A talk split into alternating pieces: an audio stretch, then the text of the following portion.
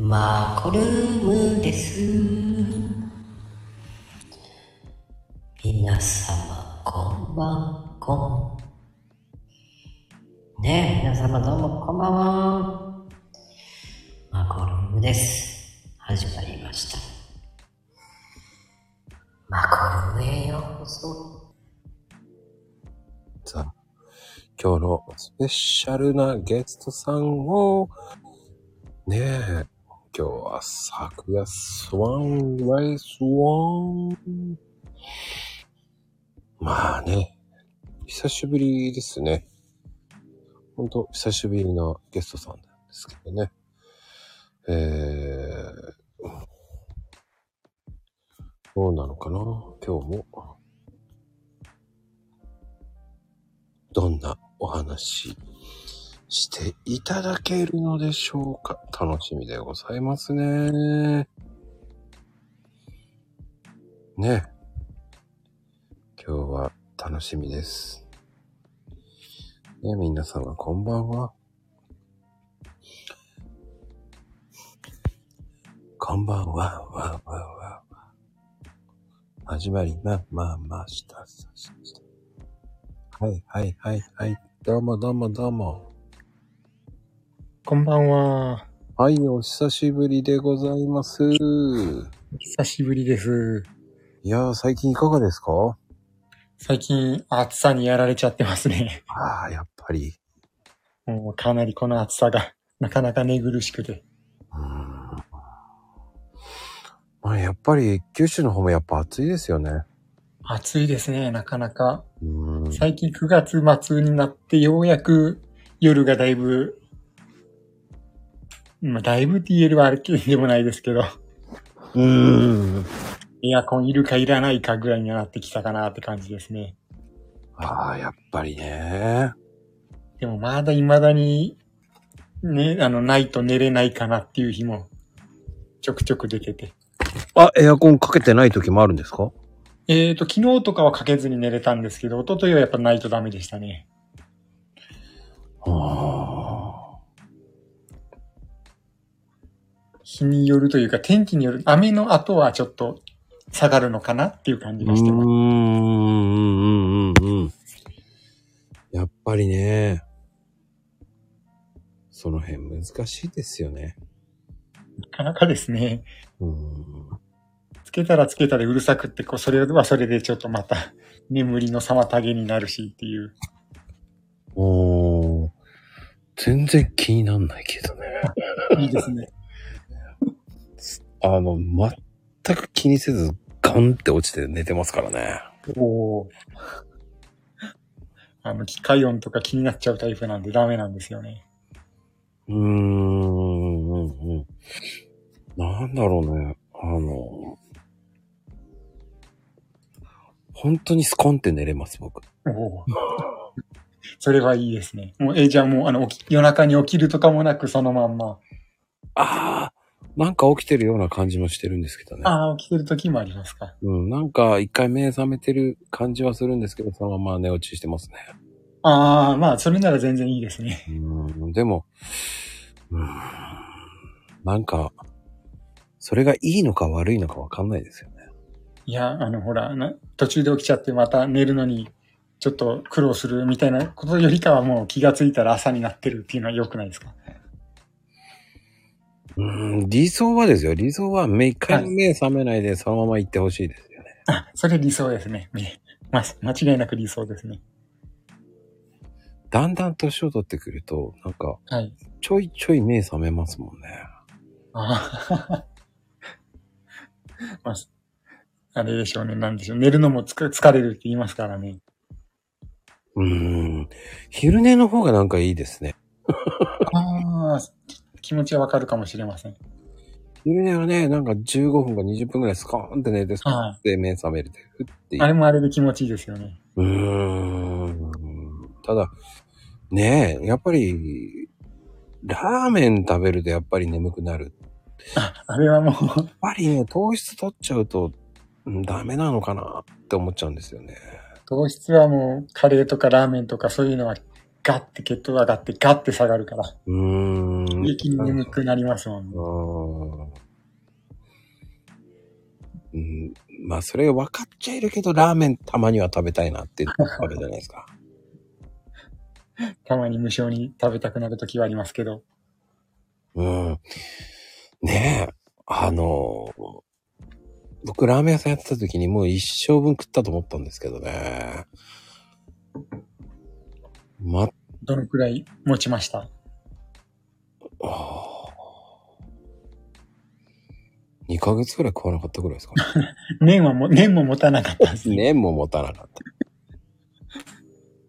一生分食ったつもりでも2ヶ月。結局、こう、知り合いと飯食うってなると、はい。ねじゃあラーメンでもいいだろうって言われたら、ノーと言えないじゃないですか。まあ、そうですね。誘われたら、あ、じゃあってなりますね。うーん。なんでしょうね。男同士ってなんでラーメンなんだろうっていうね。なんでしょうね。手軽で決めやすいとかあるのかな。なんだろうね。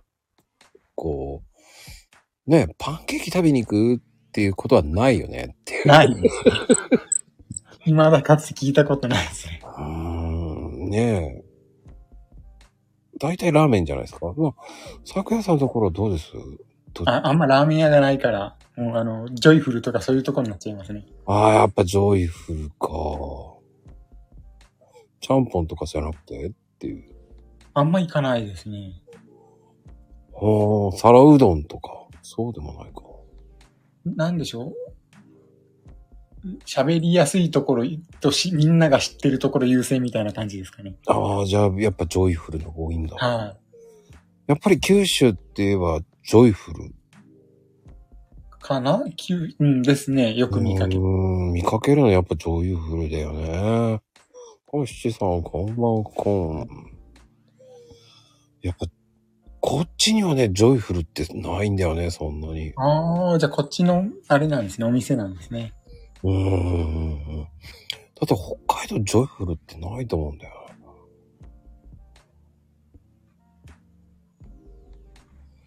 うーん、ないと思う。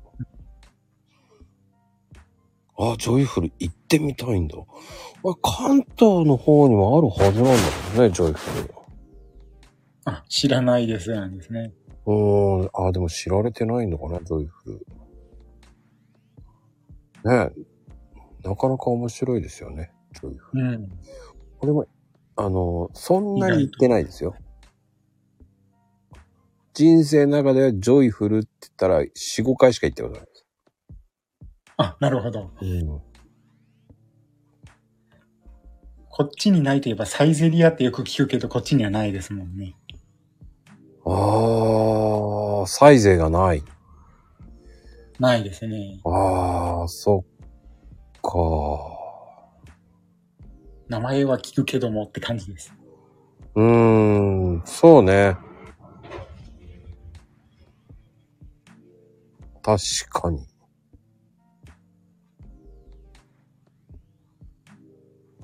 いや、そうだね。なかなか、あ、そっか、でもな。聞くようで聞かないのか。聞くようで聞かない。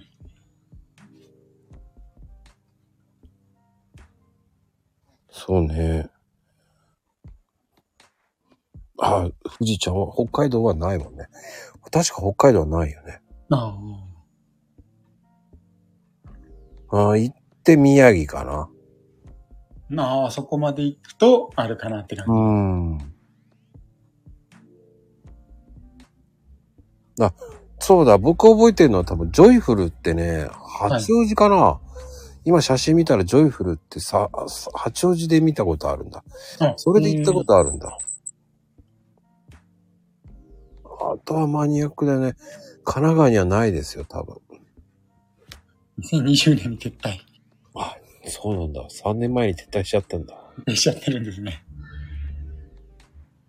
悲しみだね。撤退してたんだ。うーん。いや、でも、まあね。チェーン店は難しいですからね。地域性によるし。うん。ね、昨日のしゃぶ用だって知らない人もいる。ああ、からがジョリーパスか。あ、それは知らないですね。あのね、ジョリーパスタってね、結構安いんですよ。へえ。うん。なんだかんだ、まあ、うーん、そうね。ジョイフルに似てるって言えば似てんのかな。はいはいはい。ただ、あの、うーん、そうね、安いね。安い。うん。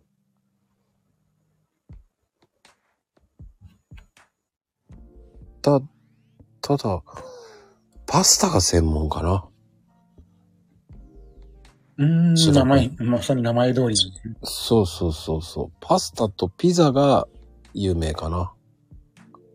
ああ、うん。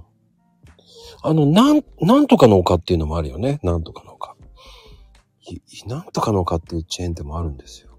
なんとかのか。すいません。詳しくないんですよ。よく通るんだけどな。あ、そう、オリーブの丘。そうそうそう、オリーブの丘。すごい。すぐ出てきた。さすが七さん。そ、そこは、まあ、そのまた、ジョリーパスタとか、ジョイフルとかみたいな感じの安めで。そうそうそう、庶民的なんですよ。でも、混んでますね、オリーブの丘って。安いからかな。そう、サイズサイゼリアに似てるんですよ。ああ、はいはいはいはい。でも九州の方サイゼってないもんね。ないですね。あってほしいけどないっていうね。そうなんですよ。名前だけは知ってるけど。ねワインが、サイズが150円とかそんなもんだよね。100円 ?150 円？なんかそんなような値段ですよね。なんか安いらしいですし。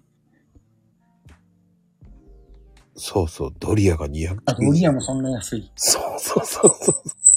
ありえねえ値段だよね。290円って。それこそ最低賃金の安い九州には持ってこないなんじゃ。いや、サイズ行ったらすごいだろうな、多分。JK、あの、若い子たちが集まりそうですよね。うーん。うんっ。てなると、その、薄利多売を狙ってるから、あんまり人が集まらなさそうだから来ないのかな。ああ。300cc で290円ってすごい。安いよね。ドリアと同じ価格。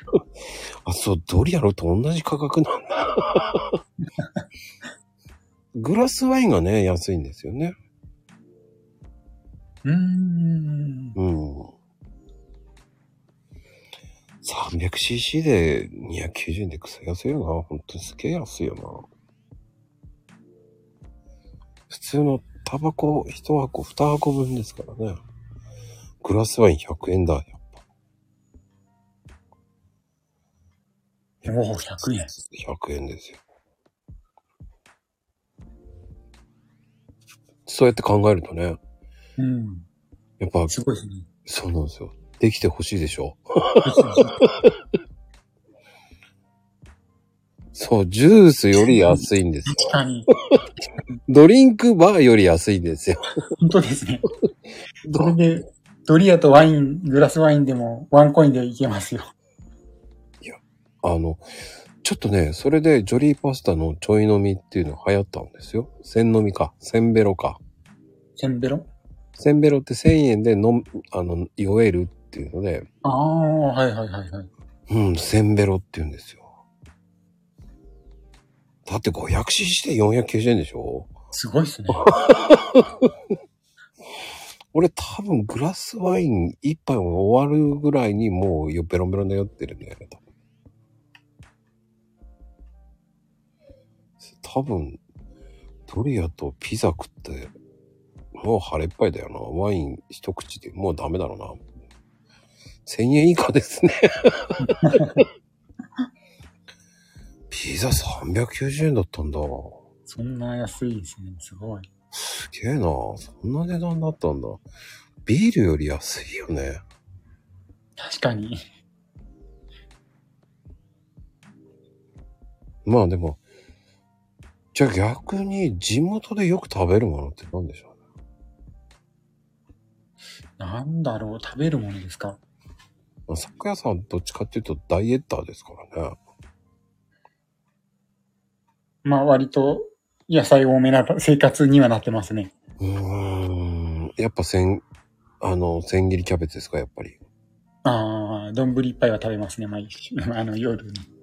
丼一杯。それはすごいなえ、でもキャベツだけっていうわけじゃないでしょ、でも。あそうそうですね。割とやたら、あの、食欲が旺盛な方なんで、うん。あのそ、それである程度腹満たして普通の食事するみたいな感じですね。ああ、でも、ご飯は食べないんですか、じゃあ。いや、ご飯も食べるときはありますよ。ええあ、食べるときはあるというか、その一日おきですね。食べたり食べなかったりみたいな。おーうん。で、痩せるのにはやっぱり食べなきゃいいっていうのが本当は極論なんですけどね。まあ、極論ですけどね。まあでも食べないと食べないで健康には悪いから結局、そうそうそうそう。後に影響しちゃいますからね。ってことはもう、あの、どれだけ低いカロリーを食べて、はい。そう、カロリー低く栄養価は高くっていうのが理想です。うーん。最近僕の昼間聞いたら笑いますよ、多分。最近もうあれですよはい。あの、スモークチキンですよ。おお、あの胸の。胸の。いいじゃないですか、チキン。あれ食って、ちょっと腹減ってんなと思ったら、うんあれ食っちゃいますね、最近。あの、セブン限定の、はい。あの、担々、担々麺、麺じゃないんですよ。春雨麺なんですよね。うーん。あれ食っちゃいますね。美味しいんですか？あ、ハマってますね。余ってます。おお、そんなに。100、140キロカロリーぐらいの。おお、うん、レンチンじゃないんですよ。うん、お湯入れて終わりなんですよ。うんレンジもいらない。レンジもいらないんですよ。なぜか。まあ、調子いい時はそこにご飯入れるんですけどね。おにぎり1個。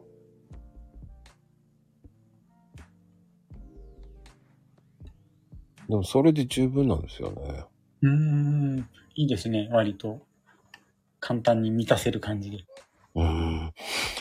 やっぱり、それくらいでお腹いっぱいになりますよね。おお。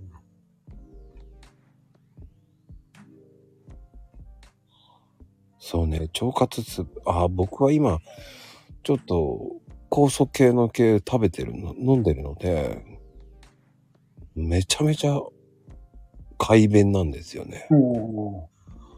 いいですね。1日3回ぐらい行ってますよ。逆に改便すぎて。いや、結局、飲み物、その飲み物がすごいんですよ。へえ。やっぱ毒素が出るっていいですよね。うーん。まあ、溜まってないのはいいことですよね。うん、トイレも近くなるんでね。なんか本当に出たーって感じなんですよね。だか出た。らやっぱり、その腸活ってやっぱりいいのかなまあ、腸は大事ですね。ね腸活スープ。それもいいね、七さんね。うーん。まあでも、酒屋さん的には何がいいんですかね？ん？何がと言いますと？そういうスープ系は。スープ系、スープ系、スープ系にそこまでこだわりはないんですけど、ーやっぱうん、あの、野菜とか入ってると、そのまま、こう、いなんでしょう、煮込んだり炒めたりしたのも、栄養価も、スープで取れるから、うーん、うん、うん。まあ、注意点としては、まあ、塩辛口、まあ、味薄いとちょっとまずいっていうのも気持ちもわかるんですけど、あんまり塩分過多にならないように気をつけたいなっていうところですね。うーん。体を動かしつつスープ。うん。体を動かすっていうのはね、難しいって言えば難しいですもんね。もう、な、あの、なんでも言言ってしまえば、こう、座り、時間が多かったら立つだけでも一応動いたことにはなりますからね。うーん。僕僕なんか最近車の運転時間が長いんでね。あらららら、そうなんですね。もう長い。移動が長い。ああ逆にきつそうですね。うーん。動けないっていうのも。運転してる時間が多いかな。そしてまた行くのか。またあっちか。めんどくせえな。また行くのかあっちと思いながらね。あなかなか大変そうですね。行ったり来たり、行ったり来たり、行ったり来たり、あっち、えー、そして向こう遠く行くの？えーって感じでビーンって行きますからね。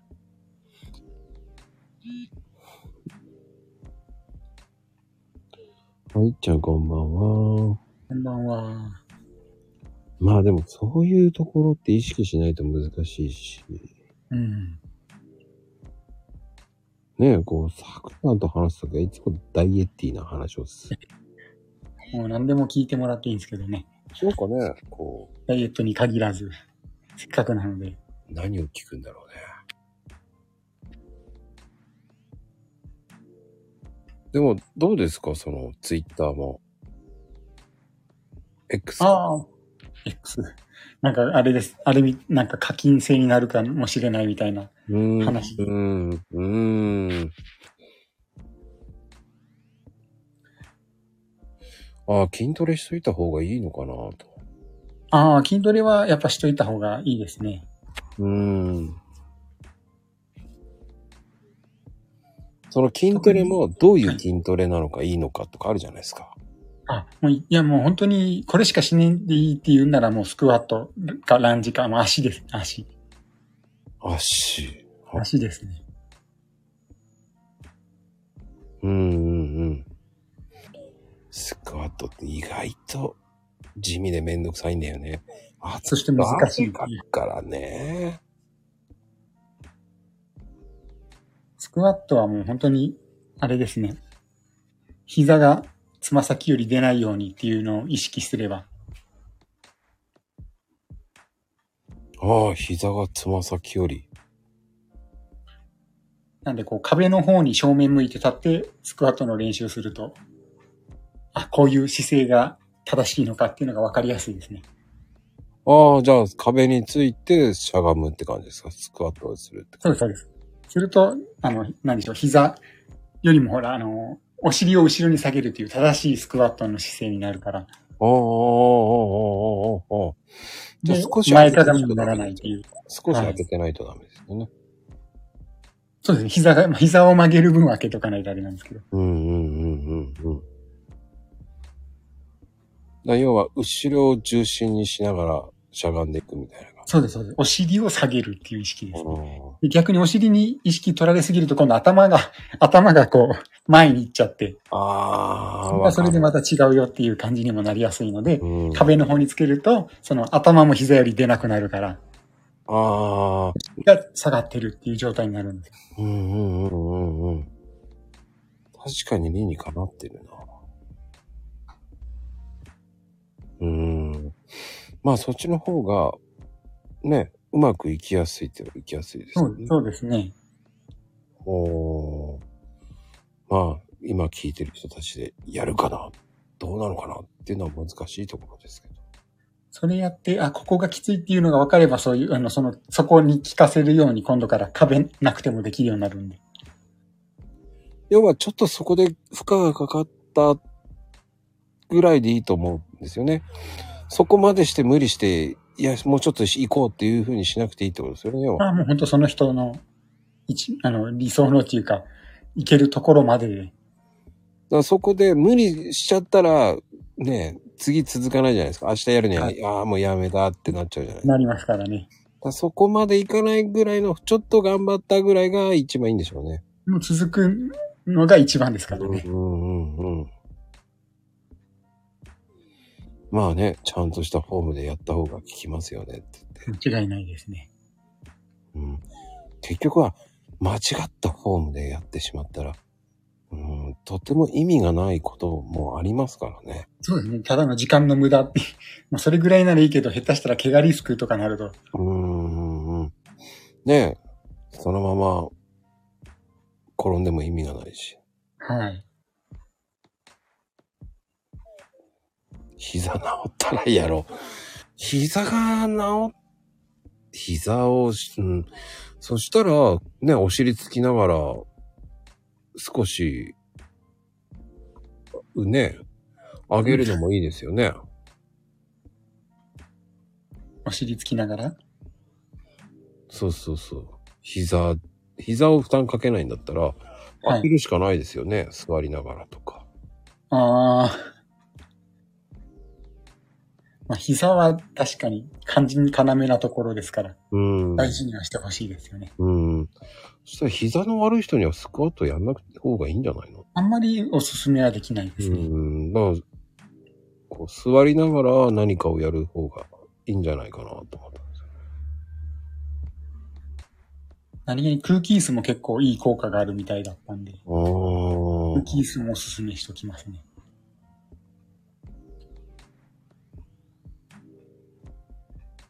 まあ、空気椅子の場合は逆にこう壁に背中を預ける感じでうんうんうんうん。やれば、いや、ダンベルじゃないですよね。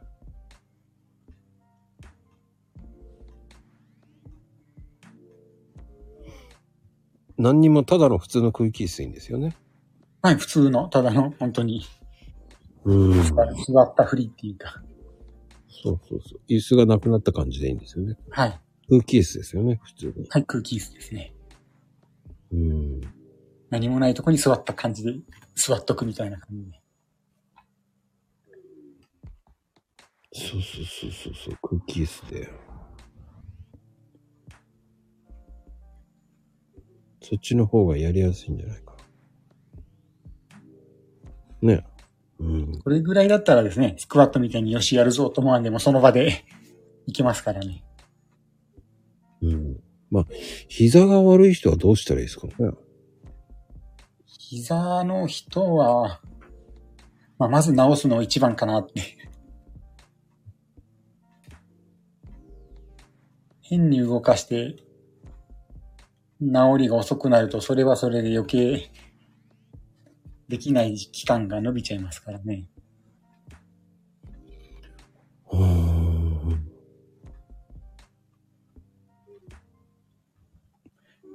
プールに入って歩く。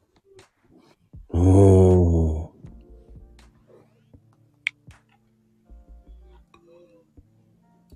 あの、よくあるのは、こう、太ももとかを鍛えた方がいいんじゃないかと。はい、太ももは一番筋肉が大きくて、効率が一番いいからですね。うーんうん。だそういうところを鍛えるのもいいんじゃないですかね。はい。あの、ちょっと前にはま、あの、流行ったあの、ハムストリングっていうやついいですよね。あの、仰向けに向いて両足をこう、肩幅ぐらいの角度の程度ぐらいで90度ぐらいにするのが理想って言いますよね。仰向けで？仰向けで、その足を90度両方足はい。曲げるじゃないですか。はい。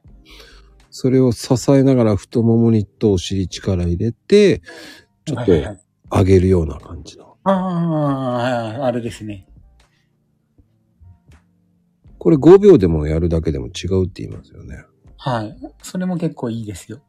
で膝に負担かけない方法って言ったらそういう感じのがね、はいいや、それも結構膝の負担は、あるんだ。どどういう、あの、膝の、あの、こう壊れ方かもわからないのであれなんですけど、うん膝の曲げたり伸ばしたりの運動はちょっと危ないかもしれないですね。おーまあ、要は仰向けになって、要はね、足を90度に曲げるだけですよ。そして、自分が少し上がればいいだけですよね。はい。まあ、立ったままでも、要するに、えっ、と、立って膝曲げてお尻にかかとがつくみたいな感じですね。うんうんうん。ができれば、うん、違う、一、あの、寝っ転がって、足を、両足をちょっと立てるのよ。上げるっていうか、しあの、90度に、ひ、膝を曲げるんですよ。で、そのまま少し起き上がるような感じ。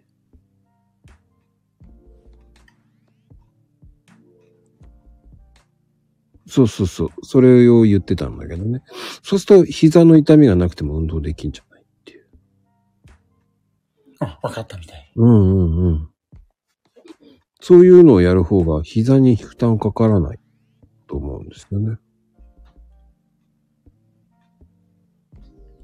あの、痛かったら少しもうちょっと曲げていいのよ。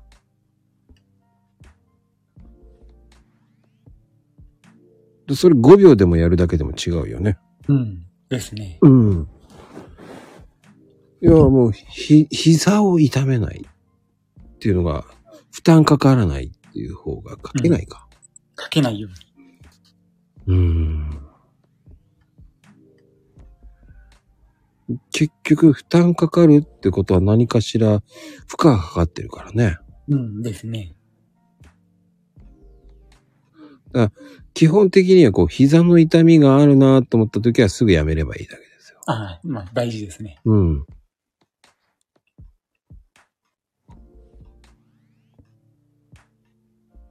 そういう筋トレね、椅子に座ってもできるですよね。そういうのって。ああ、はいはいはいはい。要は椅子に座って左足と右足を少し水平に上げるとか。ですね。いいですね。うん。の前が使われる。そう、椅子に座って左足だけ少し垂直に上げるんですよ。それを3秒ぐらいから5秒ぐらいやって戻してうん、で、右足もそういうふうに。よくね、デスクワークやるとき、人が多いときはそういうのやるっていい。うんね。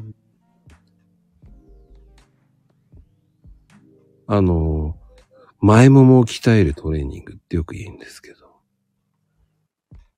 前ももいいですね。あれどうなんですか？あの、膝を痛めないんで、ヒップリストってどうなんですか？あれも膝、どうなんですか？ああ、いや、あれは伸ばしたままいけいけるんじゃないですかね。おーおーおヒップリスト。あ、でも、わかん、ど、どういう痛め方なのかもあれなんですけど。うーん。だ足に力かかるからダメ、ダメなの？どっちなんだろって仰向けで膝を立てればいいだけですからね。で、お尻を上げればいいわけだけですう。うん、でしょ？そこまで膝は負担かかんないと思うんですよ。まあ、できそうな、痛くないなら全然、普通のスクワットとかに比べたら全然かから、負荷かかんないですからね。うーん。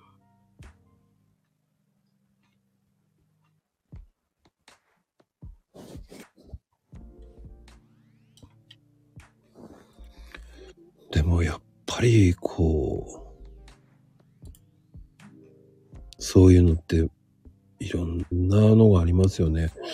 まああと一番大事なのは睡眠時間が大事かと思うんですけど睡眠。時間が一番ですね。やっぱり、ねえ、基本的には、7、8時間は寝ましょうっていう。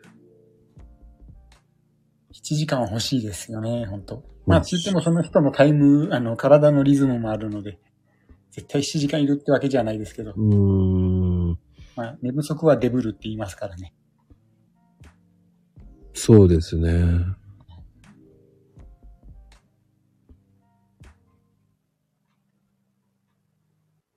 どうなんでしょう？寝室ってあれ明るい方がダメなんですか？どうなんですか？あ、真っ暗じゃないと。ダメなんだ。はい。本来の質のいい睡眠のためには。はあ、じゃあ俺質悪いんだな。どちらかというとね、あんまりね、消さない人なんですよ。まあ自分の、あの、母親だったかな、父親だも、まああの、真っ暗は嫌だって言って、うんうんうん。割と明かりがあるところが好きなタイプの人だったんで。うんうんうん。な、あの、まあ、さい、なんて言ったらいいんだろうな。あの、照明よりかは、はい。テレビの明かりで十分なんですけどね。うーん。あの、なん、なん、なんて言いますっけ？あの、き黄色い光っていうか、あの、薄暗い感じの。うんうん。ブルーの香り、あ、か、香りじゃない、光ですね。香りっておかしいや。光の話から。いつ、いつの間にかなんで香りに変わったんだろうあ、どうもどうも、やらかし母さん。いや、確かそう。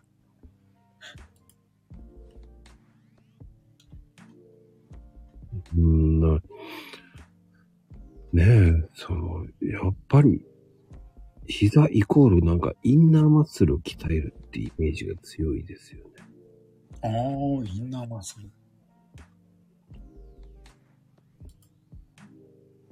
どうなんでしょうね。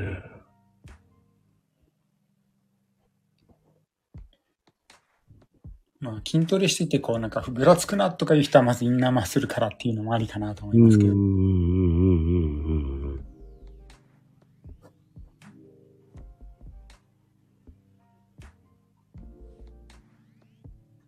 ねあの、チューブトレーニングとか。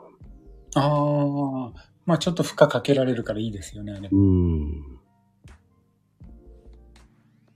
結構ね、あれって違いますよね。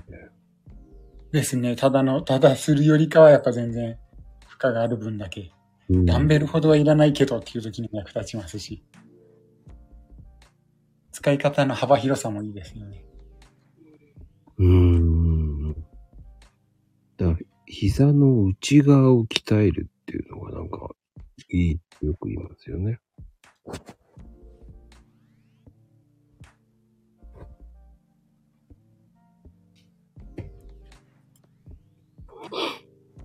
うん、まあでも、イッチは膝のどの辺が痛いのかっていうのがね、わかんない。そこが、あれでしょうね。痛みは、その人じゃないとわからない的なところもありますしね。あの、膝を曲げると痛いとかね。膝の関節が痛いとか。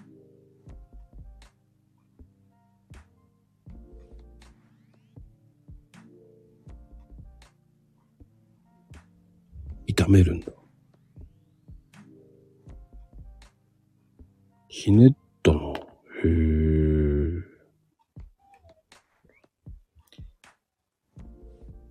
医者さんがそう言うならきつ、そこはやっぱ気をつけた方がいいんだろううなって感じ。ひねった記憶がない。寝てる時じゃないかな。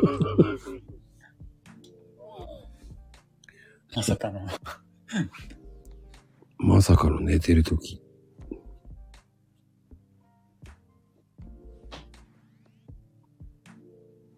へえ、よくあるんだ。うーん。寝てる時に。うーん。そうなんだ。気をつけてくださいってしか言いようがないよね。膝の痛みって。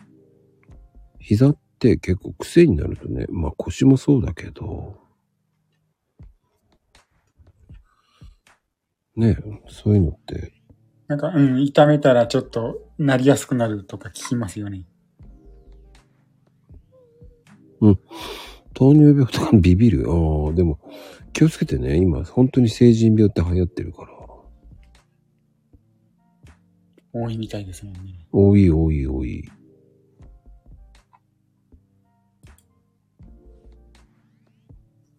いや、結局、その、増えてます。すごい成人病って。ね、咲夜さんね。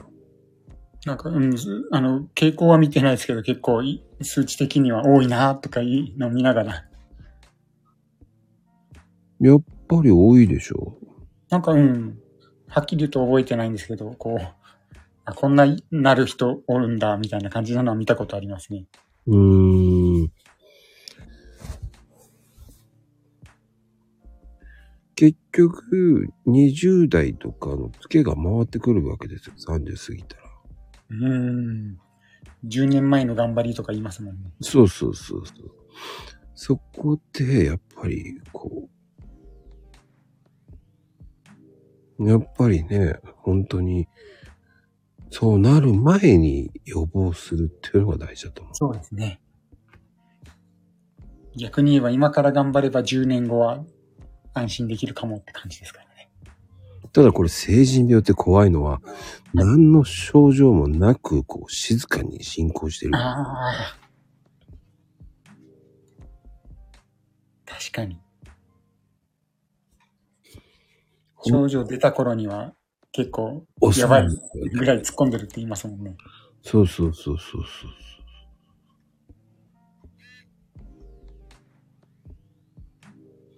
あの、精神病イコール糖尿っていうわけじゃなくて、高圧高血圧とか脳卒中とか、あの、心臓病とかね、うん。癌とかね、高血圧とかいろいろありますそうそう。ただ、軽度から、しその、10年から15年ぐらいかかるわけよ。あ、そんなに。かかります、かかります。だから、それまでの遡るから、そこのはい不節制をしてればしてるほど月がドドーンってくるのね。うん。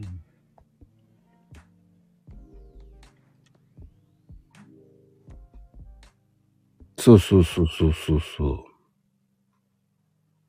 ああ、そうかそうか、生活習慣。そうですね。な本当に、やっぱりストレスとかも軽減させなきゃいけないし、うん。やっぱりこう、毎日朝食を食べる、食べてない人も結構いると思うんですけど、やうん。っぱり生活習慣病の人って、こう、朝を食べてない人もいますからね。朝食べずに昼ラーメンとか最悪ですね。ああ、最悪。乱高下が。うん、うん、うん。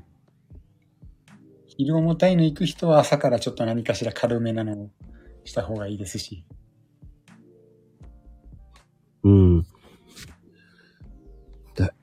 回の食事の量が増えると血糖値が急激に上がるから、だ気をつけなきゃいけないっていうのもあるんですよ。うん。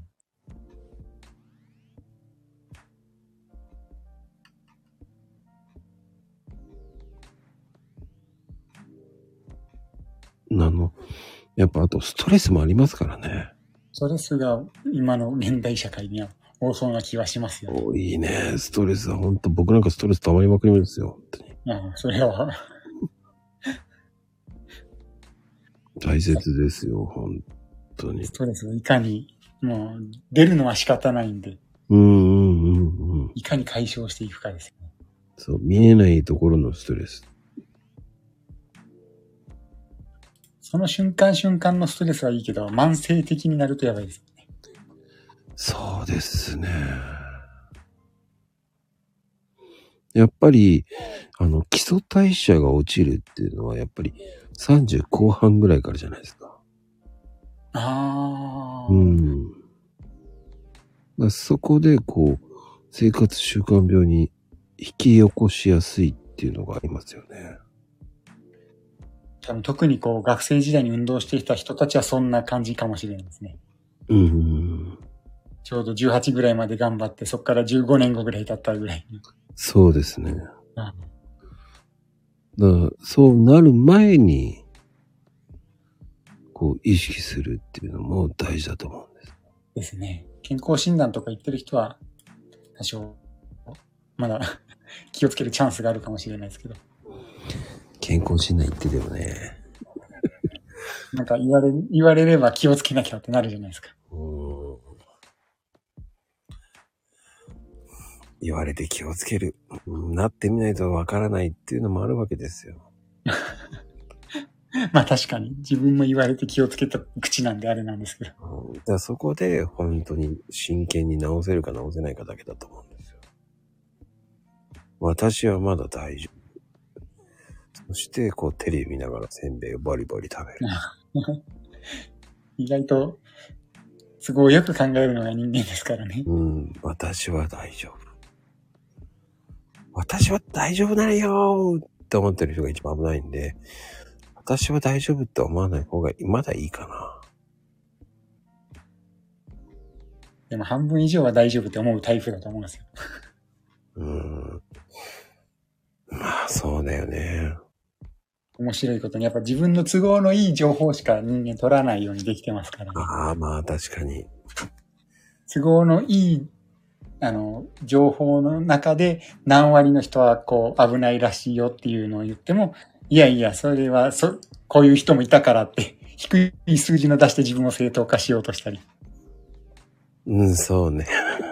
例えばタバコ、タバコの人は癌になりやすいって言っても、いや、タバコ吸いながら100超えてる人もおるけんとか言 う人もいますからね。そういうのへりくつって言うんですけどね。でも人間はやっぱここういうタイプの人が多いなってちょっと思ってますね。うーん。やっぱ自分を正当化する情報をピックアップしてくるんだろうなって。うーん。要因ありすぎて心配しかない。うん心配だったら行動しようっていうのがそうですね。そうですね。僕なんだけど本ね。当に。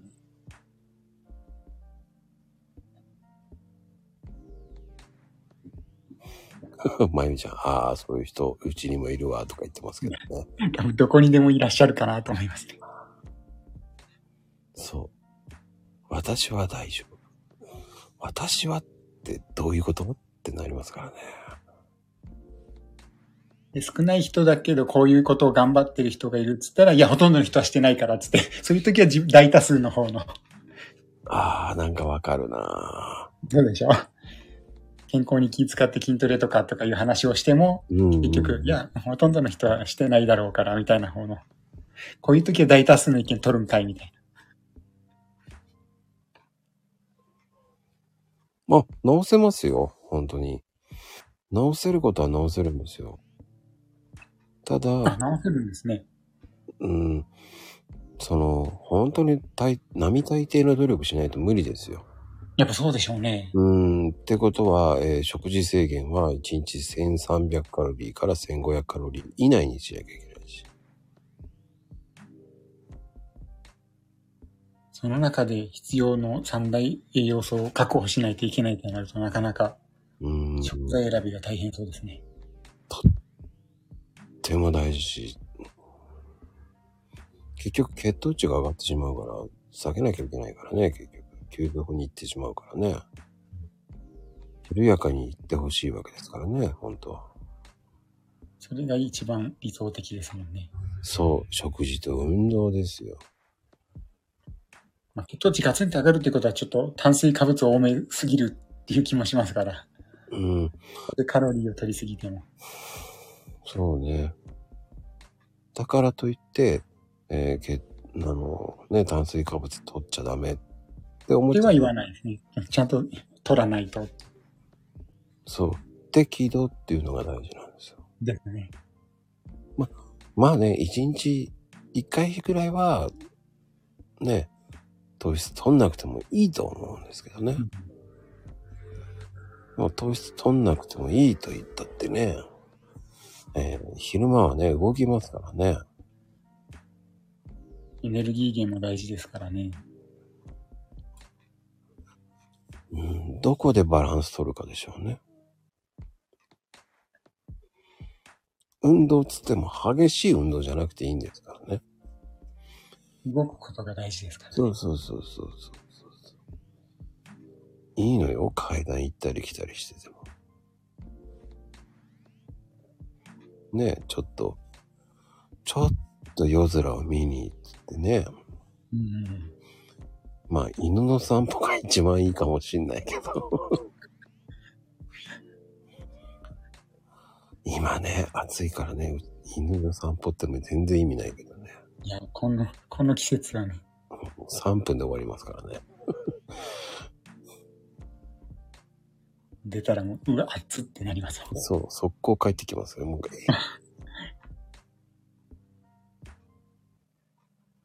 まあでも食材の買い物は頑張って歩いていってますね。おー。まゆみちゃん、結構長い時間歩いてんだ。へえ、さまよってるんじゃなくて大丈夫？自分家がわかんなくなったとか、そういうこと、ねちゃんと歩いてるんですよ。うん。きっと。ほら、まゆみちゃん家ってあの、目の前が山だから、壮大な山だ。なるほど。ちょっと山に入っちゃって、長い時間歩いてる。ね私じゃないか。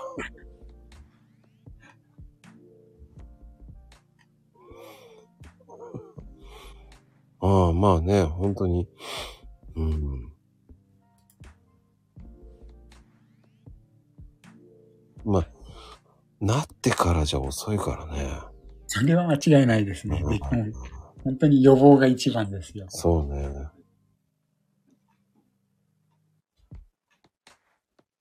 だうまく付き合わなきゃいけなくなるからね、今度そうなると。うん。それも大変そうですもんね。あれに気をつけて、これに気をつけてって。うん。だからそうなる前に行動していくのが一番いいかなと思うんですよ。うん。ならないようにが。そう毎日毎日ポテトチップス食べてたら絶対無理だし。それは絶対間違いないですね。うん。それを少しでも、ね、それが一生食べれなくなるのがいいのか、ね、一週間に一回食べるチートデイ我慢、我慢する頻度を増やす方がいいのか。うーん。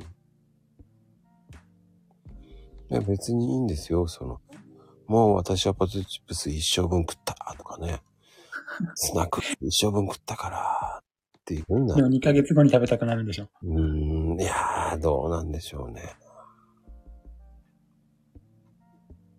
どうかなと思いますけどね、そうね、予防した方が効果的、結果的に楽です。間違いないですね。うん。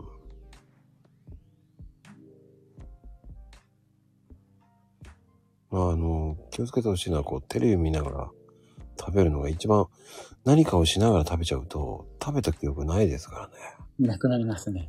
うん、ながら食べは、いっぱい食べたい時には使えるけど、少量で抑えたい時は食べることに集中した方がいいです。うん。そうなんです。なる前に食べる、じゃない、なる前に予防ですよ。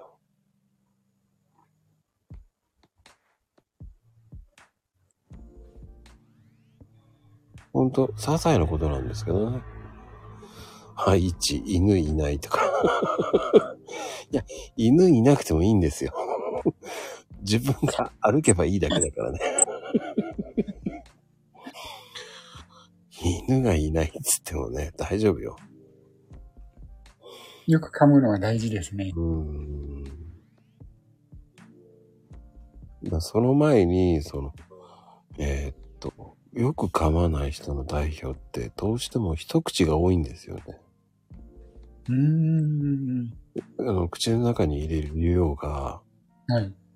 あの、要は、あるじゃないですか、テレビみたいに、こう、ご飯の量が多いとか。はい。そうそうそうそうそう。結局、たくさん口に入れようとすると、まあ、あれも良くないですよ。テレビの見栄えがいいからとか言って、こうやって大量にズバッ出して、口の中に入れちゃうわけじゃないですか。なるほど。そんなの飲み込むじゃないですか、すぐに。はいはいはい。そういうことで、あの、あまり噛まずに飲み込んでるっていうことなんですね。そう。カレーは飲み物じゃないですから。うん、あの、結局、そうそう、お茶碗小さくしても、その、お茶碗からご飯を取るときの量が多かったら意味がないからね。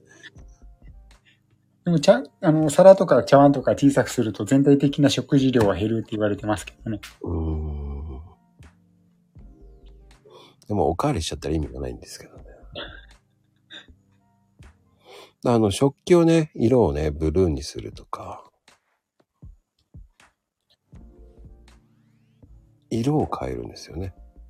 あ、ワンプレート一番良くないって言いますよね。でかいからですね、特に。うん。あの、バラバラにした方がいいですよ。お水色。ブルーの方がいいんですよね。青って食事せるんですよね、あれってね。えー、あ、そ色はうん。知らなかったですね。色って結構面白いですよね。うん。あの、あの、なんだろうね。えー犯罪が多いところって照明が少し色が変わったんですよ。ブルーとかに変わったんですよ、照明が。えー、多いところが？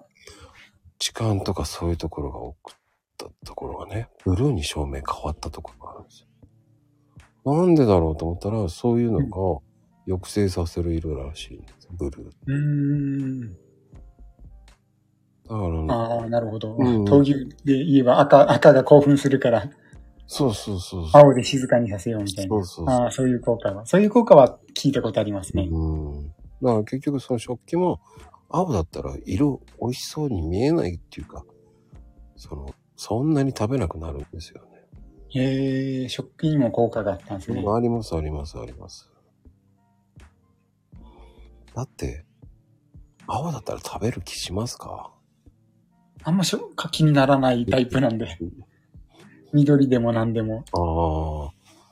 だ白だったらね、何も考えずに食べれそうな感じがするんですけど、なかなか青ってないですからね。うん。まあ、あえてする必要もないんですけどね。まあそうですね。あの、そうそう、白い食器ってあんまり良くないらしいんですよね。白白白って。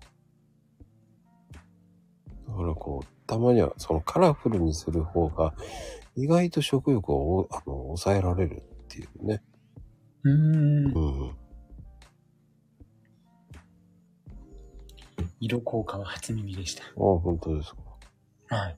うん、色効果って結構面白いんですけどね、色は。皿の大きさについては本当に結構いろんな話を聞きます。面白いのが、ポップコーンをうん。あの映画で絶対食べる人たちが、絶対8割食べる人にポップコーンのサイズを大きくしてあげても同じように8割食べたとか、小さくしても同じように8割食べるっていう。うんで、満腹感も同じぐらいっていう面白いのが話があって。うんだからその人が食べる量じゃなくて割合が決まってるみたいな感じ。うーん。まあ僕はあの、このまああの、一週、一週間前かな。あの、はい時間があったんで、2時間ちょっと。うん。あ、これは映画行ける。あ、ちょうどへー見る映画があると思って、ポップコーン買って行ったんですよ。買ってたんですか？で、隣に女性が、あら、と思ったんですけど、はい。なんか、映画始まる前にこそこそこそこそ、あれ？ポップコーンの量が減ってるとう？ん。と思ったら、隣の女性がポップコーン食ってたっていうね。まこさんのやつを。うん。全く知らない人そう、すいませんって僕のポップコーンなんですけど、つって。はあ、私買ってなかったごめんなさい。とか言って、まあいいですよ、食べて、つって言っときました。そんなことがあるんですね。そう。だからそれだけ、こう、無意識に食べてしまうんでしょうね。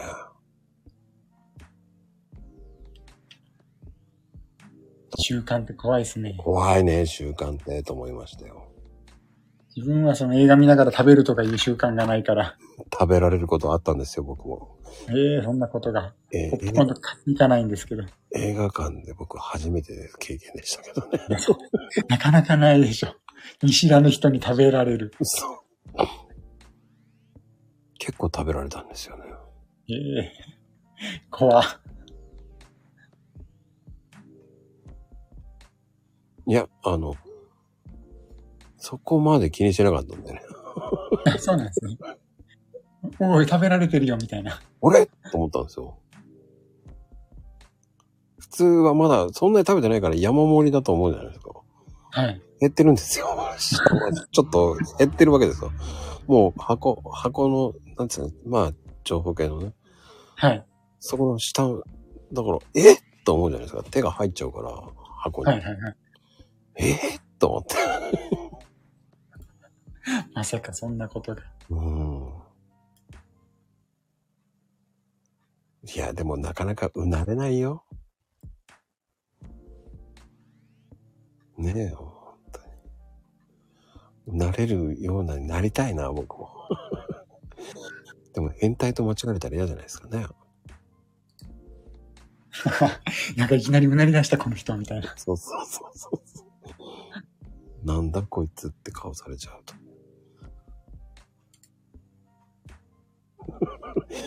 ガルルって言えないよ。絶対言えないから、七さん。もし、それ僕の立場だったら絶対言わないよ、多分。七さん、イメージ的に言わないもん、多分。絶対言わないよ。食べられてんな、なんて言って、そのままスルーしてるよね、多分ね。絶対猛獣にはならないよ。大切なポップコーン。まあいいんですよ。まあでも、作家さん的にはこう、こういうところを注意していった方がいいとか、ありますか？こういうところですか？うん。まあ、痩せたいなら、その自分が今どんだけ、まあ、じ今の状況を把握するじゃないですけど、うんうん。どんくらい食べてんのかなって。で、この食生活で今増えてんのかな？維持なのかな？減ってんのかな？っていうのを理解するだけでも、その次に行動しやすくなるんで。うんうんうん。まあ、ね、これから今夏が終わりつつあって、ね、ちょっと食欲の秋になってきちゃいますけど、うん。やっぱり注意しなきゃいけないのは暴飲暴食じゃないですか。暴飲暴食。まあでも夏バテしてないならは、それはそれでいいことかなと思いますけど。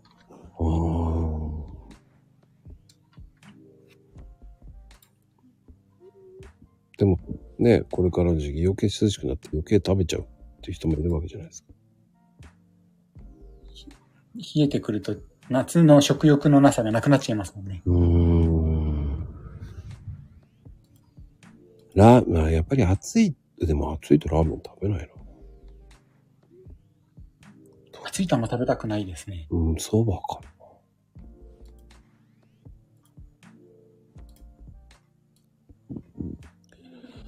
な。そばが多いかな。蕎麦とか、うん確かに美味しそうですね。そうなんですよ。そば行っちゃうんですよ、僕は。そばで逃げちゃうんですよね。うん。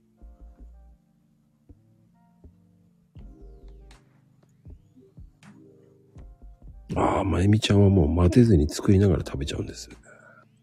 つまみ食いはあんまり食べた気にならないから、ついついそれ、プラスアルファになっちゃいますもんね。まゆみちゃん、つまみ食い母さんっていうしかないよね。残り物はもう親だと仕方ない的なところはありますよね。確かに。そうね。まゆみ母さん、飢えた狼って書いとけばいいんじゃないですかね。いいいいかもしれん。植えた狼。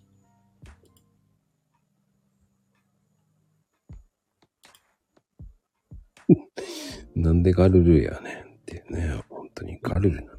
うなる狼。野生的に、野生的に言って箸、箸使わずに食べんのか？って感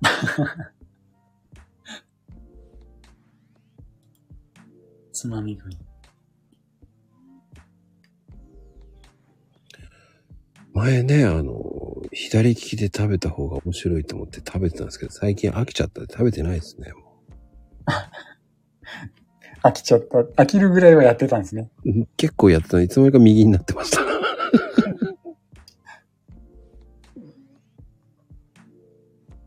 えーワイルド母さんですね。手づかみで食べてやるって言ってますけどね。面白いね、ワイルド。ワイルドだね。はい。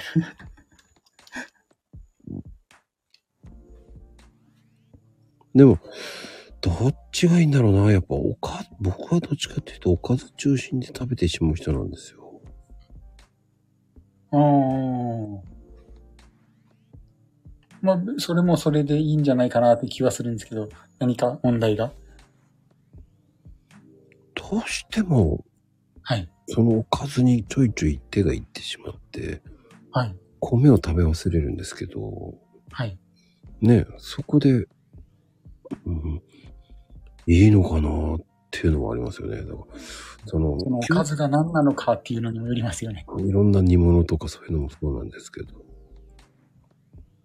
やっぱりこう、ね、その、お腹を膨らませるぐらい食べちゃいけないっていうよく言うじゃないですか。腹八分目とか言いますもんね。うんうんうん。お豆腐とか納豆ね。豆腐納豆はいいですね。うんうんうん。僕はだい、あの、どっちかっていうとね、え極端なんですよね。極端？豆腐一丁食べたいとか。あ、いや、自分も食べちゃいますね。あ、そうなんですか。はい。なんでしょうね。その、すげえ腹減ったなと、豆腐一丁食べちゃうんですよ。あ、あの、しょおかずとしてじゃなくて、そうそうそうそう、それだけ完食として。完食しないですもんね、自分が。でもそれで終わりにしちゃうんですよ。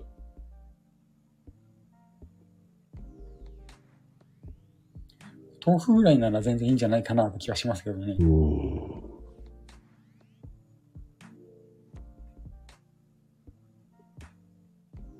あの、それだけで十分になっちゃうんですよね。ああ。完食ってどうなんですか？何を食べるかにもよりますけど、完食が、ささっき言ったその、なんでしょう、サラダ系だったりしたら全然問題ないですし。揚げ物系とかそういう、何？お菓子系とかだったらやっぱりどうしても太っちゃいますし。?3 時、豆腐なら全然問題ないですね。3時のおやつは豆腐ですね。3時のおやつ食わねえしな。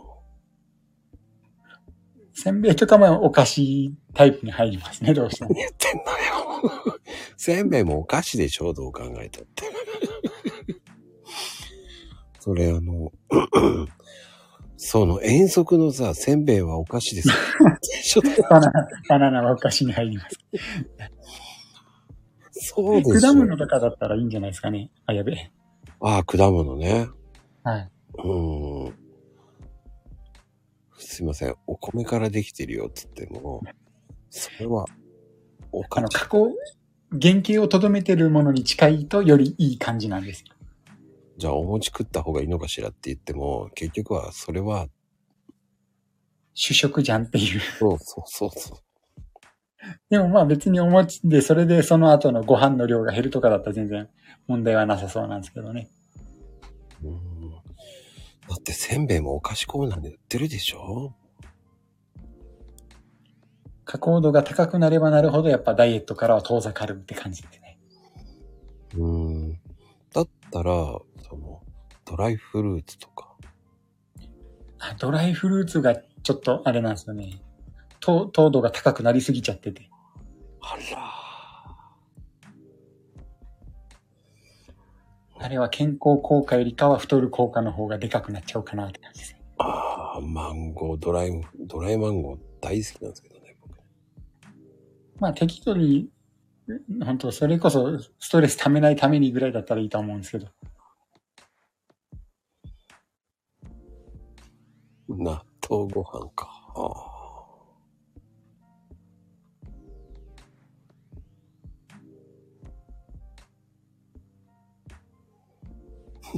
まゆみちゃん、ようやく分かっていただけましたか？お菓子コーナーにあるわって。どう考えても、おせんべいはお菓子コーナーですよ。ま あでも米出てきてなるほどって。うんそしたらおかずコーナーになってるよね。そうですね。あれはお菓子ですよ。お菓子コーナーにあるんですから、お菓子ですよ。と言っても、くず切りとかもお菓子ですからね。あれもね。洋菓子ですが、あ和菓子だからね。たバカウケって懐かしいな。まだあるんだ。なんか、なんか、俺、せあるんせんべいって全然食べないな。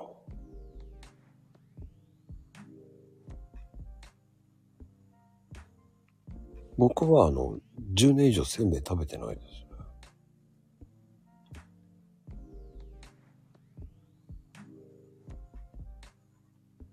硬いせんべい。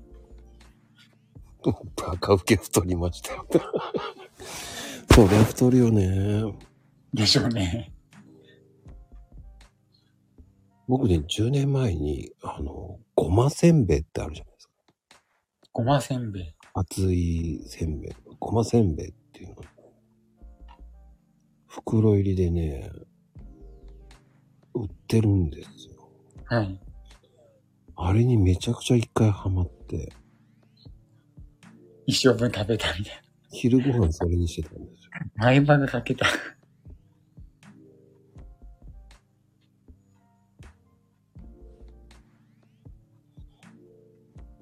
そう。そそんな、そん、どんだけせんべい好きなんだよって感そんなに好きならやっぱ聞きたくなるでしょうね。せんべいは入るのか入らないのか。じ。よかった。もう、お年寄りみたいな言い方しないでくださいって。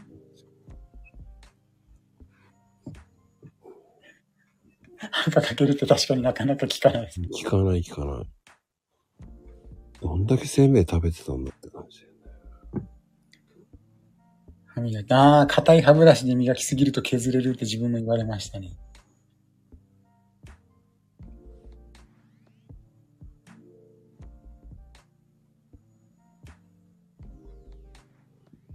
へえ。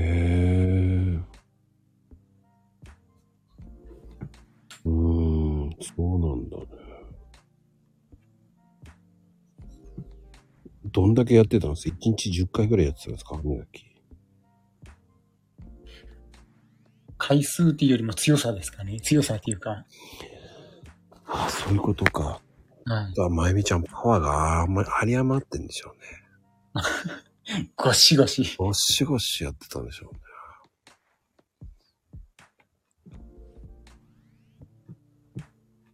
気をつけてください。ね、これを参考に。大大切な歯なので、削りすぎないように。10分ぐらい。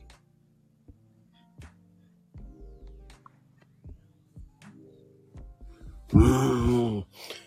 あの、今、その歯医者さんに言わせると、その歯磨きをちゃんとできてない人が多いって言いますからね。へえ。うーん。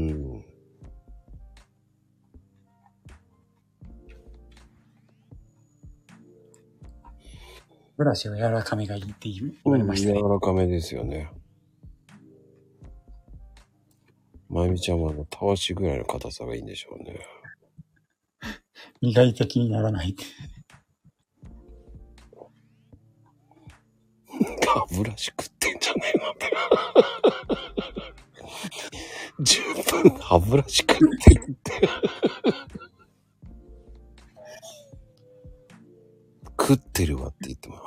毎日交換。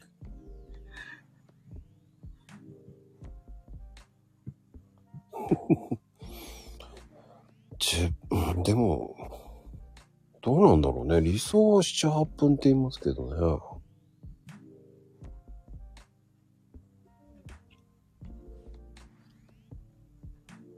あ、でも、同じところを7、8分磨いててもあれなんで、まんべんなく磨けるかどうかじゃないですかね。ああ、そうよね。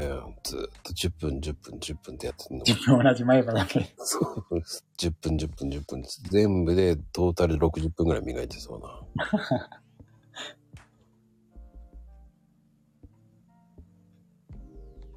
ああ、食べた直後はあまりよろしくないとか、そういうことですかね。うーん。直後は良くないってよく言いますよね。ですね。うん。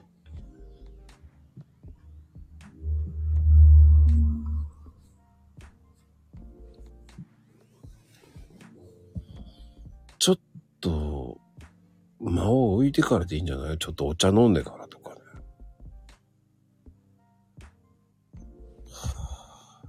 お茶は食後に入らないんですかね。うーん。せかせかしてるんでしょうね。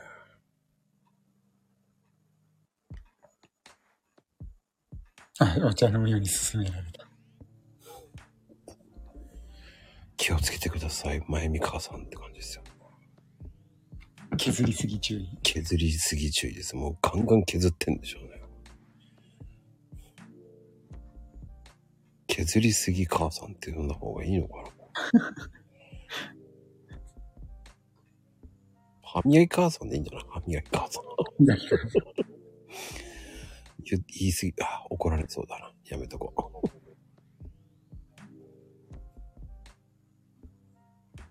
う。ライオンみたいな。ライオンか、無理だよね。日本人間だからね。まあね、歯磨き中より骨骨で磨いてますよね。獲物の。まあ確かに。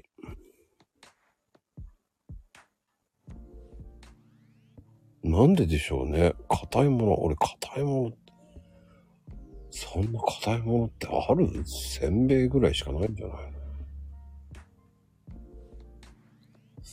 なんでしょう、硬いもの。の何を食べてんだよ、硬いものって。食器とか食べてんのかな？そのものを。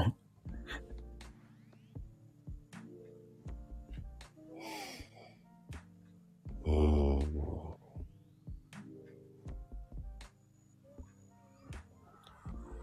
硬いものってそ、あ、そっか。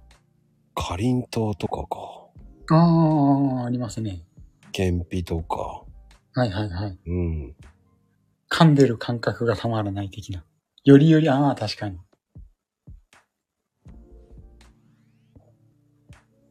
せんべい食べる必要ない。それ言ったら元も子もないけどね。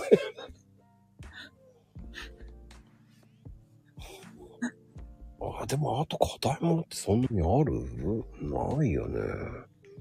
人参、人参生で食べるの？その。スルメ。スルメも硬いですかね？あれは柔らかくするためにずっと中入れてるよね。ガムみたいじゃないの？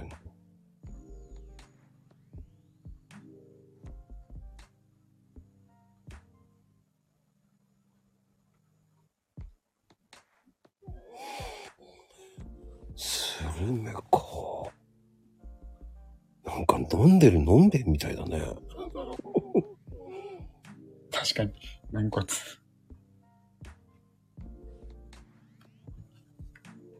軟骨ってなかなか食べないっすよね。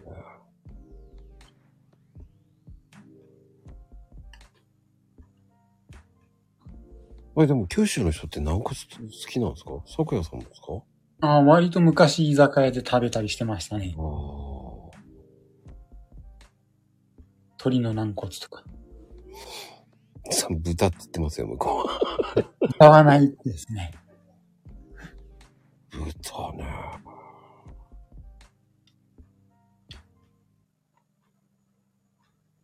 全部お酒じゃないかって感じだ。確かに。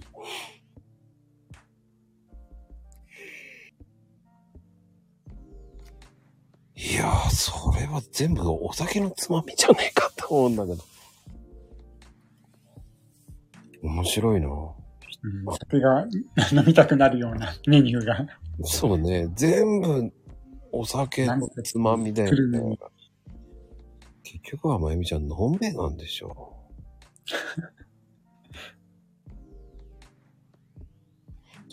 家では飲まないって言って、外に出て、ワンカップで飲んでんじゃないんでしょ。その家の、そういう家のくくり。外で、外で飲むって言ってもね、家の外になればね、それで飲んでるかもしれない。飲み会とかじゃなくて、ただ単に家の中で飲まない。そう。空を見ながらね、スルメを炙りながら食べると。この時期はバーベキュー。そんでライターで炙ったりとかしてんでしょうね。なるほど。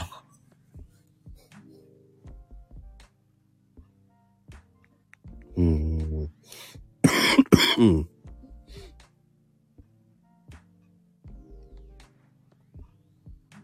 まあ、炙った方が柔らかくなりますからね。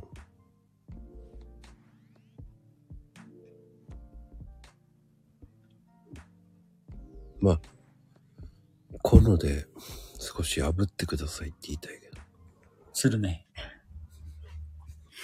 あと、ずっと噛んでる方が、俺は、あれ、スルメって、こう、お腹空いたらスルメ食べるってよくあるじゃないですか。ああ、ずっと噛めるから。うんうんうん。ねよくずっと噛むじゃないですか、あれって。うん。噛む癖をつけるのにはいいのかな、とか。確かに。ガムほどいいわけでは、ガムがいいってわけじゃないしね、今ね。まあそうですね。そう、それもそうですね。うん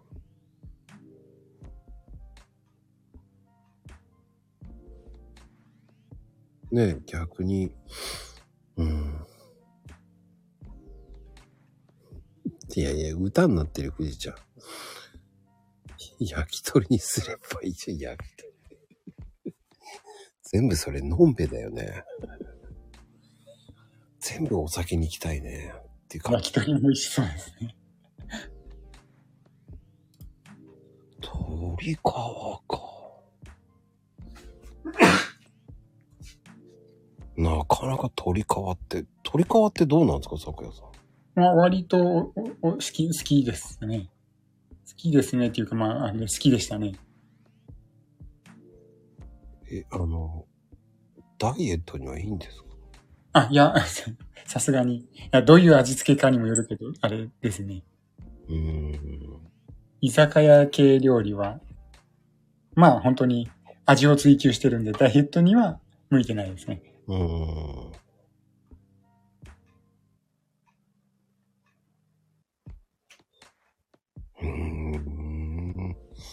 それはそれで面白いな。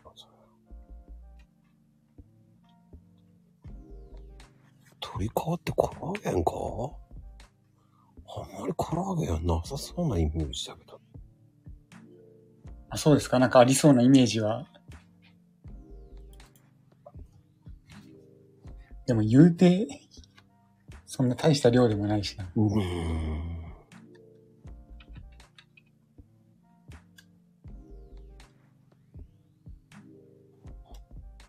なんか、焼き鳥って専門店食べるってイメージがあるから、なかなか焼き鳥専門店行かないから、確かに。お酒飲まないから余計行かないよな。俺焼き鳥、15年ぐらい食ってないな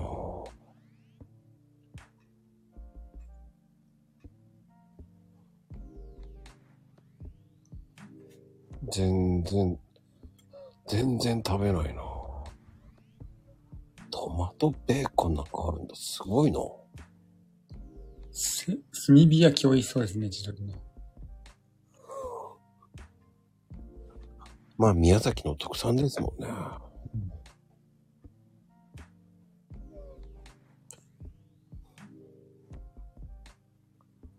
全く、売ってんだ、スーパーで。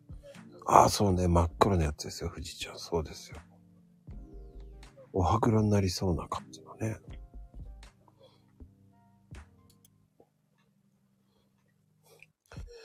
え、咲夜さんはどうなんですか？鳥って食べますか？やっぱ。鳥ですか？うん。あ、鳥は割とタンパクが豊富なので。うんうん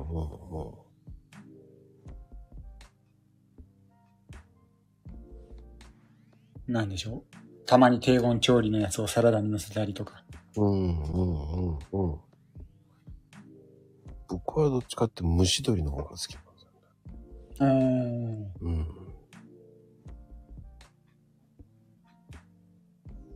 胸とかささみ、そうですね。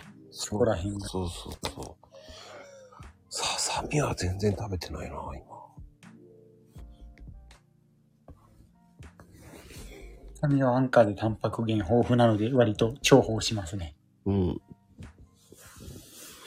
どっちかっていうと胸肉ばっかり食ってる。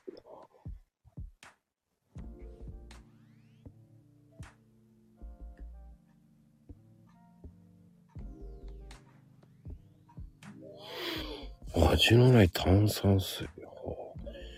炭酸水はこう膨れ上がるからいいとは言いますけど。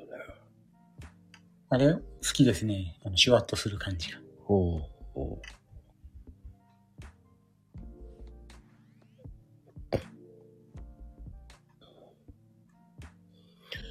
すごいな。ねえ、そ炭酸水、そんなおしゃれなの飲まねえしな。夏場は美味しかったですよ。ええ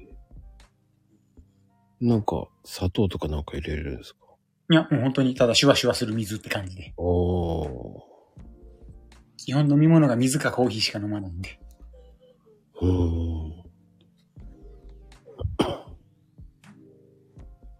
ん。ジンとソーダ割りって。そう、もう完璧お酒じゃん？っていう。完全に。あ、まこさんすいません。あと10%なので、あの、突然いなくなったら、あ、電池切れだなと思ってください。あ、そうなの。あれいなくなったぞ、あいつと思ったら。ああ、でも味のない、あえー、フルーツス、ああ、フルーツのね、おつか。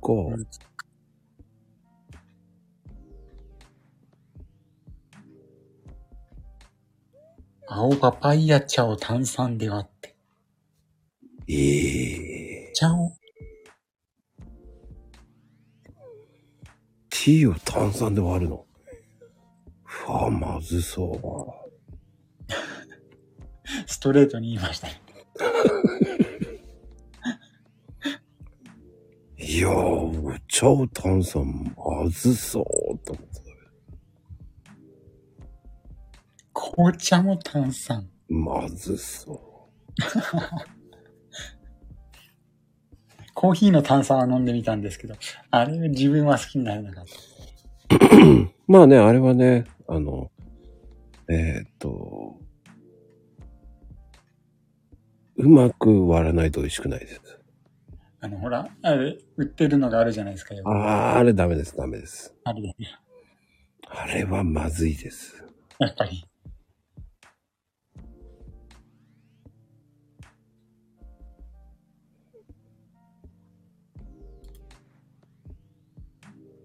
ちょっとね、うーん、炭酸水飲まないからかな。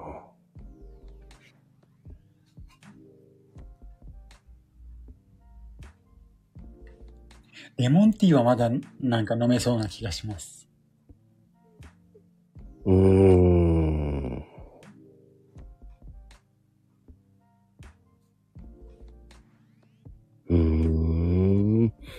まあ固定概念をね、変えないとダメっていうのはあるけどね。まあ、試してみるっていうのは大事ですけど、牛乳はまずそうですね、確かに。シュワシュワ、しか、んまず、水で薄まってますしね、牛乳が。うんうん。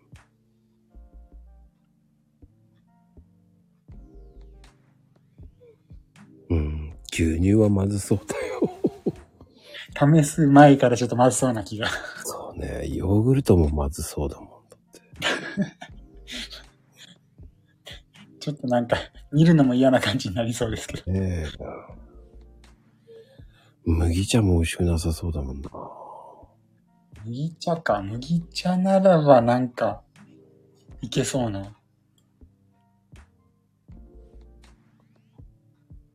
ええ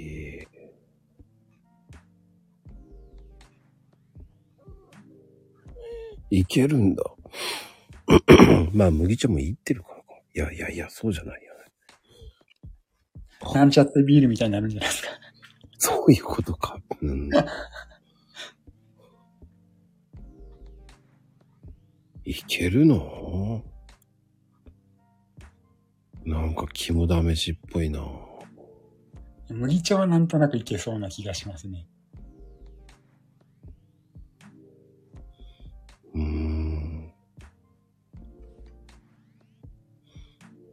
苦味のないビールだって。へえ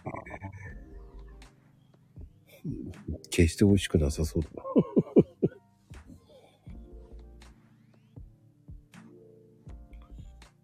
何でも入れてみる。超冒険だよね。すごい、いい、いい好奇心ですね。その好奇心、もうちょっと違う方向に向けてはいかがでしょうかと。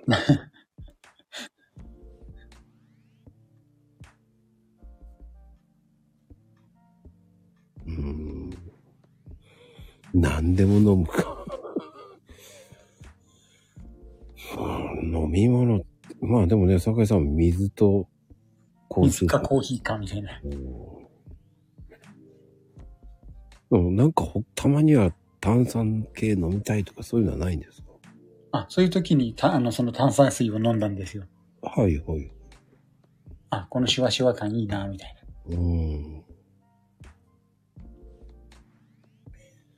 あの、え炭酸、うん。そうね。僕炭酸系飲まないのは、ああ、そもそもが飲まないんですね。うん。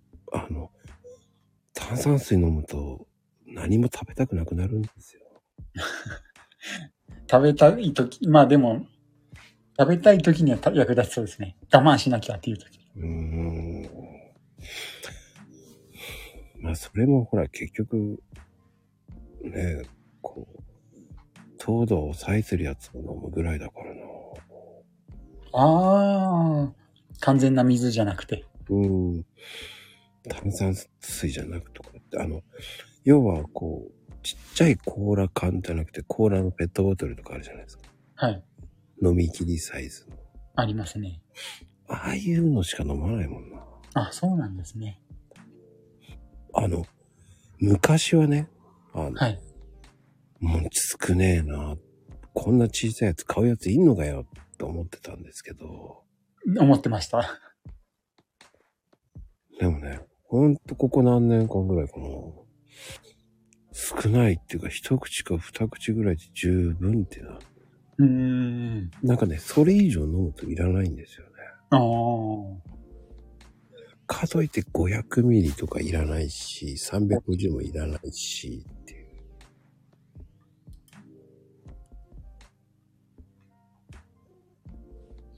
う。うん。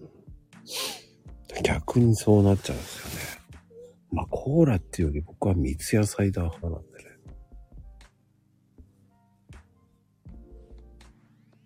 なぜか三ツ矢サイダー健康志向なんですよね。健康なのかどうかわかんないけど。砂糖が入ってる時点で健康ではないとは思いますけどね。健康ではないけどね。でもまあ好きな飲み物があるのもいいことですよ。でも三ツ矢サイダーね、多いんですよ、量が。だからいらないんですよ。やっぱりね、100ミリ缶がありがたいんですよ。うーん、まさにコップ一杯ぐらいでいいかな、みたいな。ひどい時ね、それの半分で十分。ほんと一口ですね。そうそうそう。もういいやって思っちゃう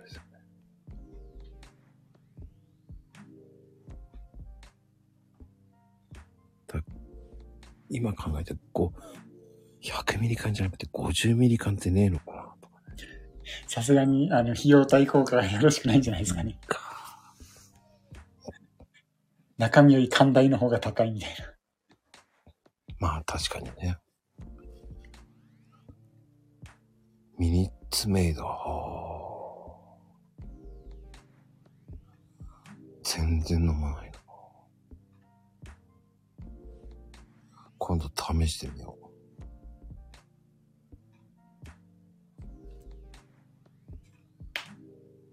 う。面白い。飲むヨーグルトか。いやいや、炭酸入れる。炭酸だからね。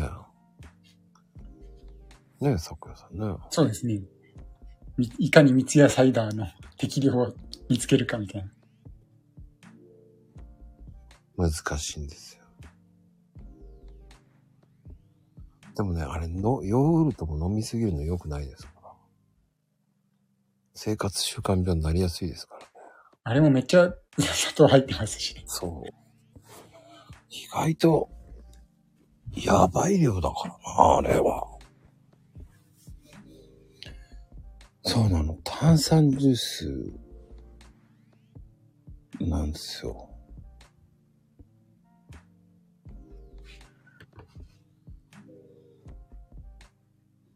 だからそこまでっていうのはあるよね。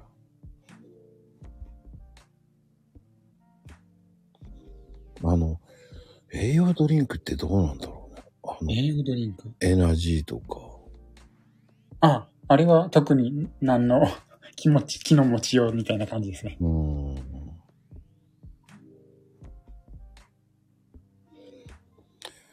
カルピスソーダか。久しく飲んでねえな。ありましたね、そんなのもそういえば。うん。カルピス自体が飲まないからな。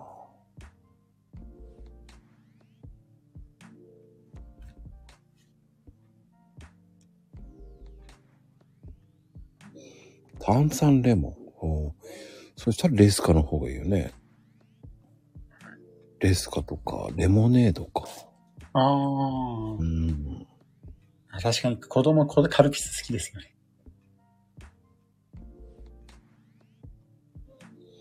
それこそカルピスは夏の風物詩じゃないんですかね。確かに水で割って、原液そうを割って、そうそうそ氷入れて。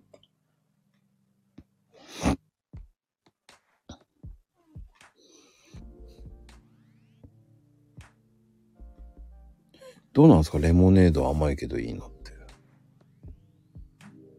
いや、まあ、もうすごい、あの、一言で言うなら、じ基本的にジュース、あの、自動販売機に売ってあるようなジュースは砂糖が入ってるんで、基本的には太るよって。うん。いいのはないですよ。だから、あの、コーラもだから言ってた通り、こう、少ないやつでいいんじゃないかなとかね。言ってただけなんですよ。でもまあね、本当それこそ自分の楽しみなんだっていう人のその生きがいを奪うわけにもいかないのでう、ん。ただね、500ミリペットボトルは多いのよな。そこまでいらないんだよ。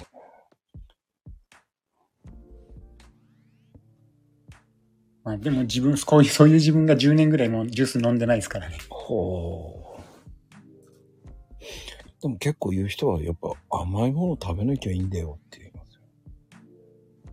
あ、確かに。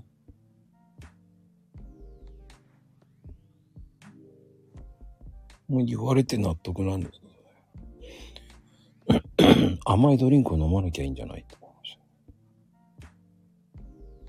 でもお菓子よりもジュースの方が太りますからねた。。うーん。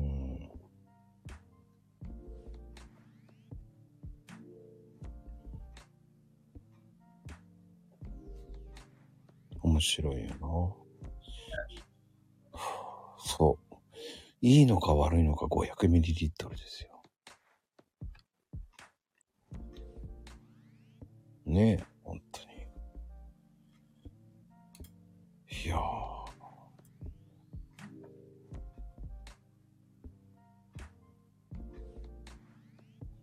ね。昔は300じゃない、350じゃなくて、にえ？200ミリ缶っていうのもありましたよね。200ミリ缶。うん、ちょっと細い。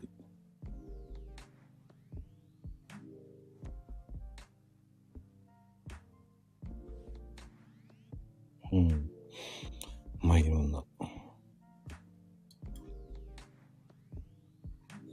なんだろう、その、細長いってなんだろう。ポッキーかな。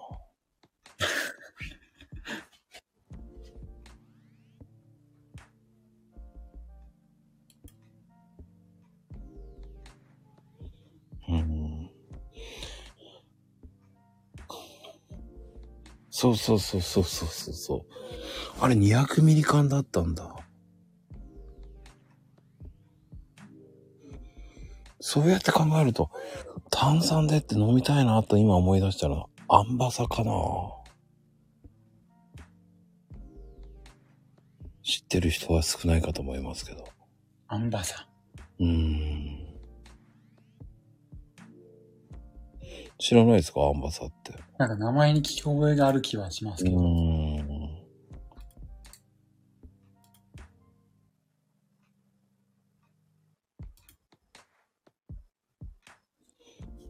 うん、それくらいがいいな。そうそうそう、カルピスを炭酸で割ったような感じだ。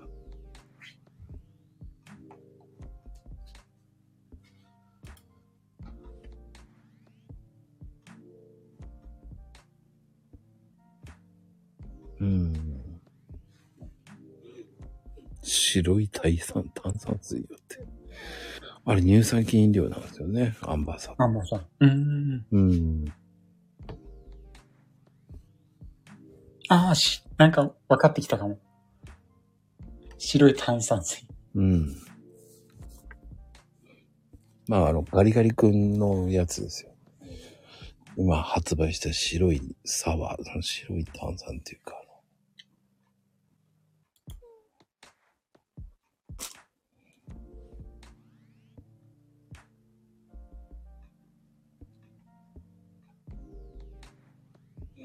ありますよ、そんなガリガリ君。ああ、田舎は多分み、うん、ごめんなさい、ないと思います。ワイショップ売ってないと思います。セブンイレブン行かないとないですね。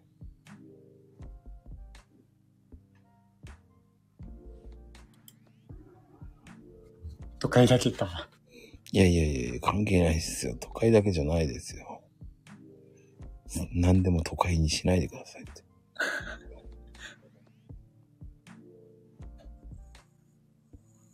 ねえ、桜井さん。そんなわけないだろうって言ってやってくれ。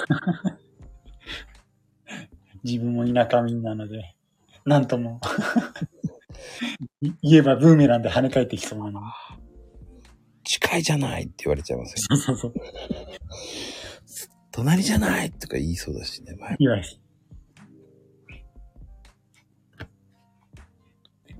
テレビの曲数がとか言ったら、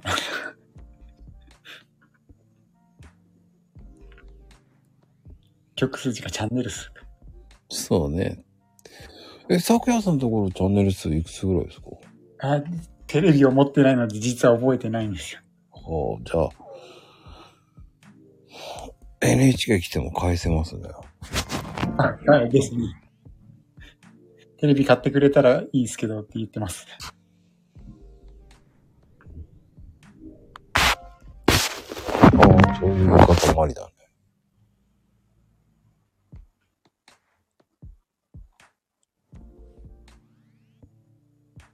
うん、そうね、持たないですね。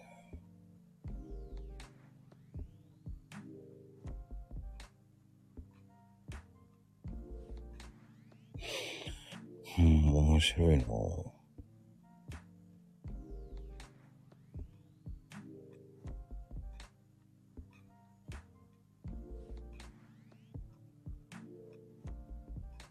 うん。まあ面白いなそういうのって。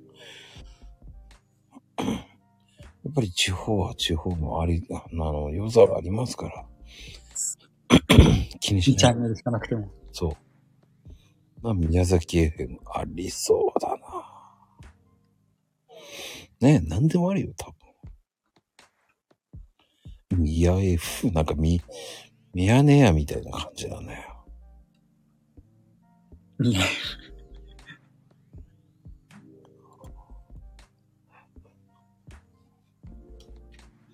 なんで惜しいの？っていう。あ、違うんだ。似たような。宮崎めんこいテレビじゃないのなんでもめんこいテレビじゃないのって。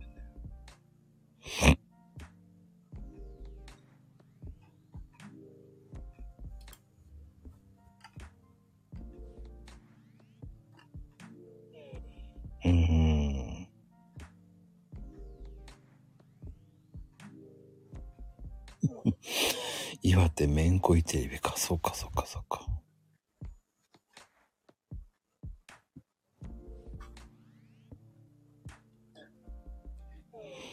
ついに2%になってしまっま あでもちょうどいい感じぐらいじゃないですか。た。あ、ギリギリ持ちましたか。よかったよかった。宮テレ。うん。テレビ宮崎と宮崎放送もうそれしかないんだね。2チャンネルじゃん。と NHK。ああ、そっか。咲夜さんのところは？いや、もっとありましたよ。宮崎だけなんですよね、特別に。え、そんな、んそ、そんな少ないんだ。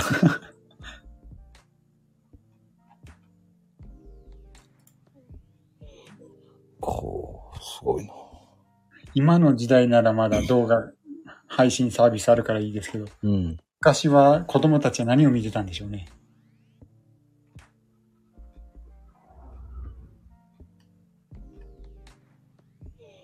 そう言われてみればね。それどこ系列知りません。確かわかんない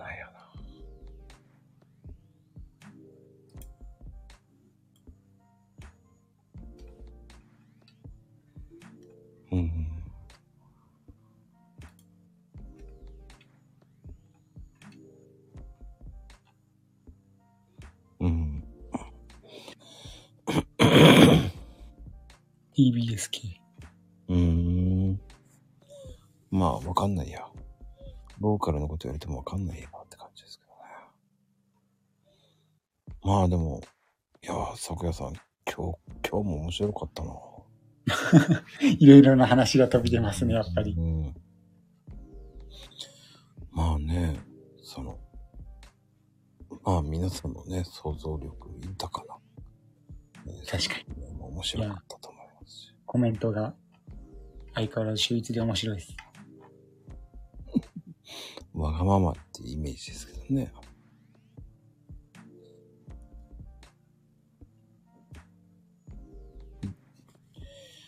いやー、てなことで、本当にね、咲夜さん。いやー、楽しい。もう、何よりもこう、電池が持ってほっとしております。よかったです。お前、あいつ消えやがったよね。いやいやいやいや、ちょうどいいかなっていうのもあったよ。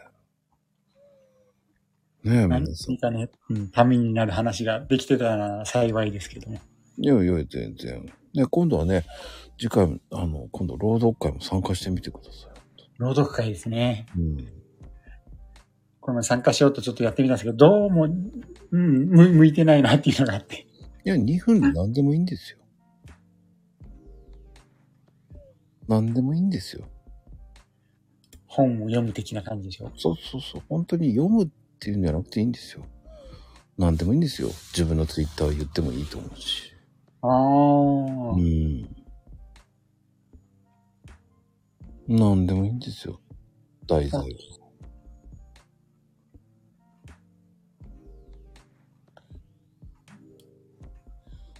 ぜひ参加お待ちしておりますので。お声掛けありがとうございます。いやー、てなことで、今日もね、今日のゲスト、えー、昨夜さんでした。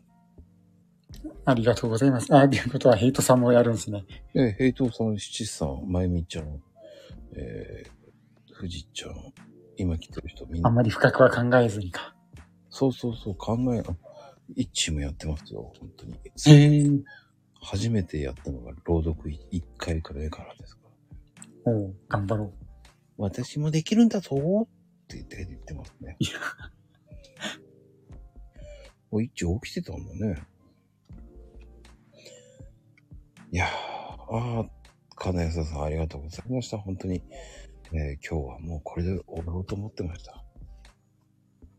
ぜひ、ぜひ、今度ね、サグヤさん。そう、七さんは勢いで参加しました。素晴らしいですね。うん、今度次回、えー朗読、もうちょっとでね、えー朗読7が始まるんですけど、うーん。次回、えー、8はぜひぜひ、参加してください。ありがとうございます。てなことで、今日のゲスト、咲夜さんでした。ありがとうございます。ありがとうございます。番組違いますから。えー激辛ではないですね。からしのやつは違いますもんね。違いますよ。違います。マコルームでございます。はい。てなことで、皆様、おやすみ。カプチーノおやすみなさい。